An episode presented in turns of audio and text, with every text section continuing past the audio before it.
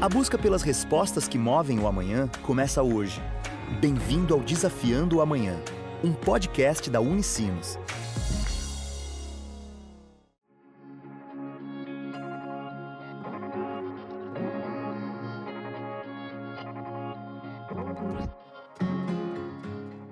Olá! Começa agora mais uma edição do Desafiando o Amanhã, o podcast da Unicinos. No episódio de hoje, conversamos com a doutoranda do PPG em Biologia da Unicinos, Kimberly da Silva Marta, que descobriu a aranha de número 50 mil. A pesquisadora conta como é o processo de descobrimento e registro de novas espécies de aranha. Existe uma parte dentro da, da biologia, uma área, que a gente estuda né, a descrição e os nomes dos táxons, né? Os táxons são qualquer forma de vida. E essa, essa área da biologia ela é chamada de taxonomia.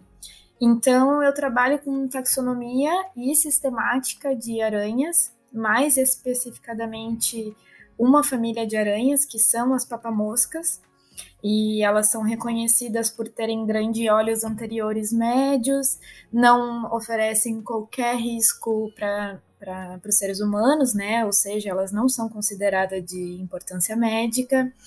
E atualmente, então, no dia 6, a gente saiu com um número né, de 50 mil espécies descritas e Guriurus minuano, que foi um trabalho que eu fiz de taxonomia em colaboração com outros autores latino-americanos, foi então registrada como de número 50 mil.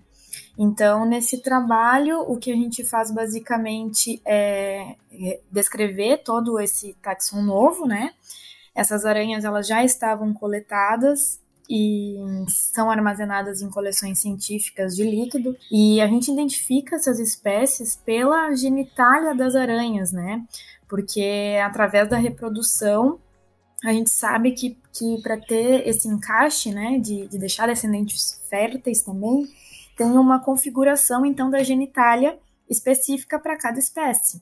Batizada de Guriurius minuano, em referência aos gaúchos e aos povos indígenas originários do Rio Grande do Sul, os minuanos, a espécie é muito similar a outras, mas possui características únicas, como explica Kimberly.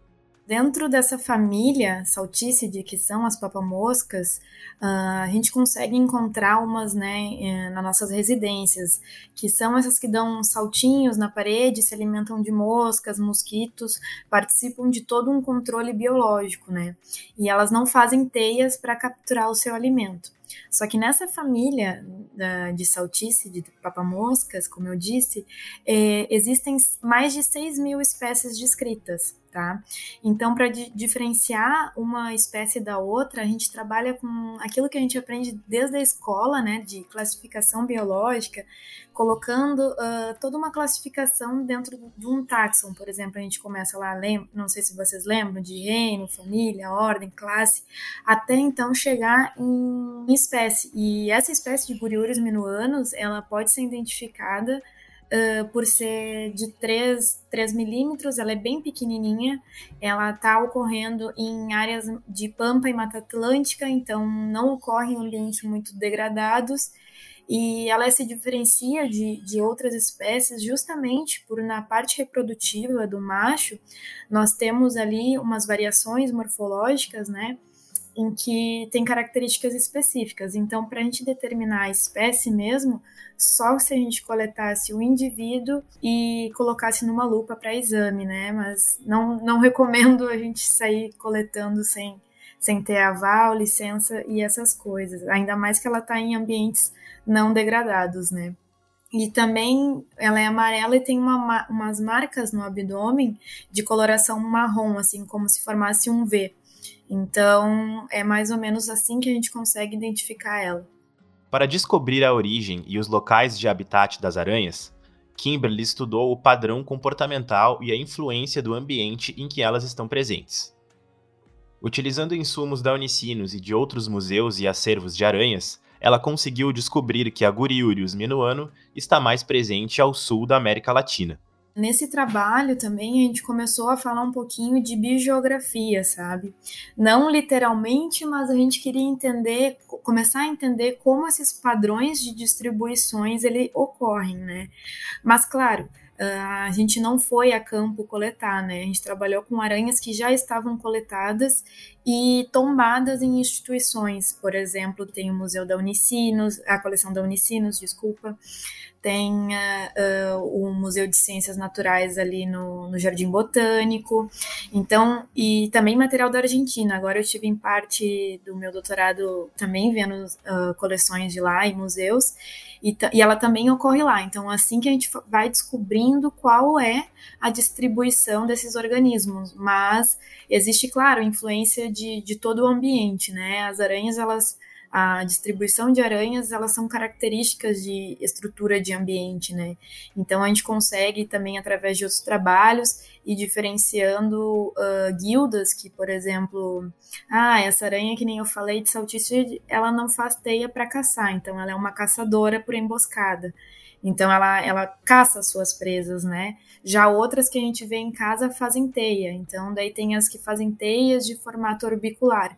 Então tudo isso a gente pode ver também em relação ao ambiente. São métricas que a gente usa, né, para avaliar tanto a influência de ambiente quanto também a diversidade e riqueza de, de aranhas pertencentes de um lugar mas a gente já está levantando dados sim para saber qual é a, a, dispersão real dessas aranhas, mas principalmente ela está ocorrendo aqui ao sul da América Latina.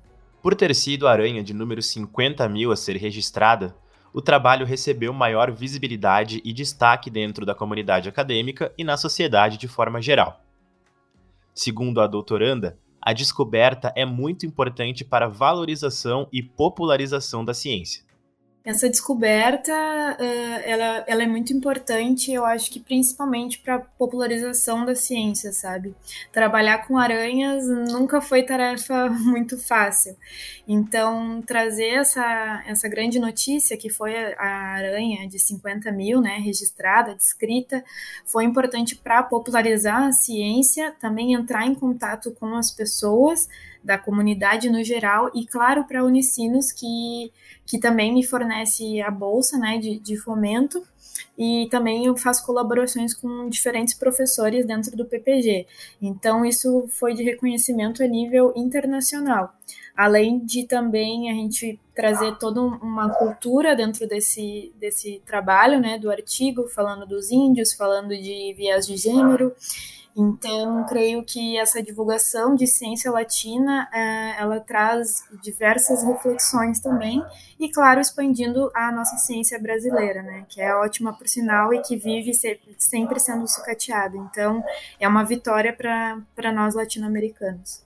Aluna da Unicinos desde 2019, Kimberly destaca o apoio da universidade e dos professores do PPG em Biologia para a realização do seu trabalho de pesquisa. Eu entrei como aluna da Unicinos em 2019 para realizar o doutorado. Então, eu participei por uma seleção do PPG e entrei para estudar com o meu, uh, uh, meu orientador, que era o professor Everton Ney Lopes Rodrigues. Ele é um aracnólogo especialista, então a gente começou a montar esses trabalhos e ele me ensinando sobre as aranhas também. E assim eu fui fazendo colaborações também internacionais com, com a rede que ele já tinha. Posteriormente, então, eu uh, agora estou sendo orientada pelo Vitor Hugo Valiati, que é, que é responsável pelo Laboratório de Biologia e Genética da Unicinos, e ele me dá todo o apoio no, no acadêmico, assim, de, da, de tudo que eu preciso da Unicinos. Já, já estamos com o meu currículo praticamente fechado, em cadeiras, em, em orientações, e continuamos sempre fazendo colaborações, agora também lá na Argentina, uh, consegui ver uns materiais que ele precisava uh, para terminar uns projetos dele aqui. Então, ter toda essa colaboração da, da universidade e dos professores ajuda muito na minha carreira. E esse foi mais um episódio do Desafiando Amanhã, o podcast da Unicinos. Se curtiu o episódio, compartilha nas redes sociais e marca a gente. Para saber mais do que rola na Unicinos, visite www.unicinos.br. Até a próxima. Tchau!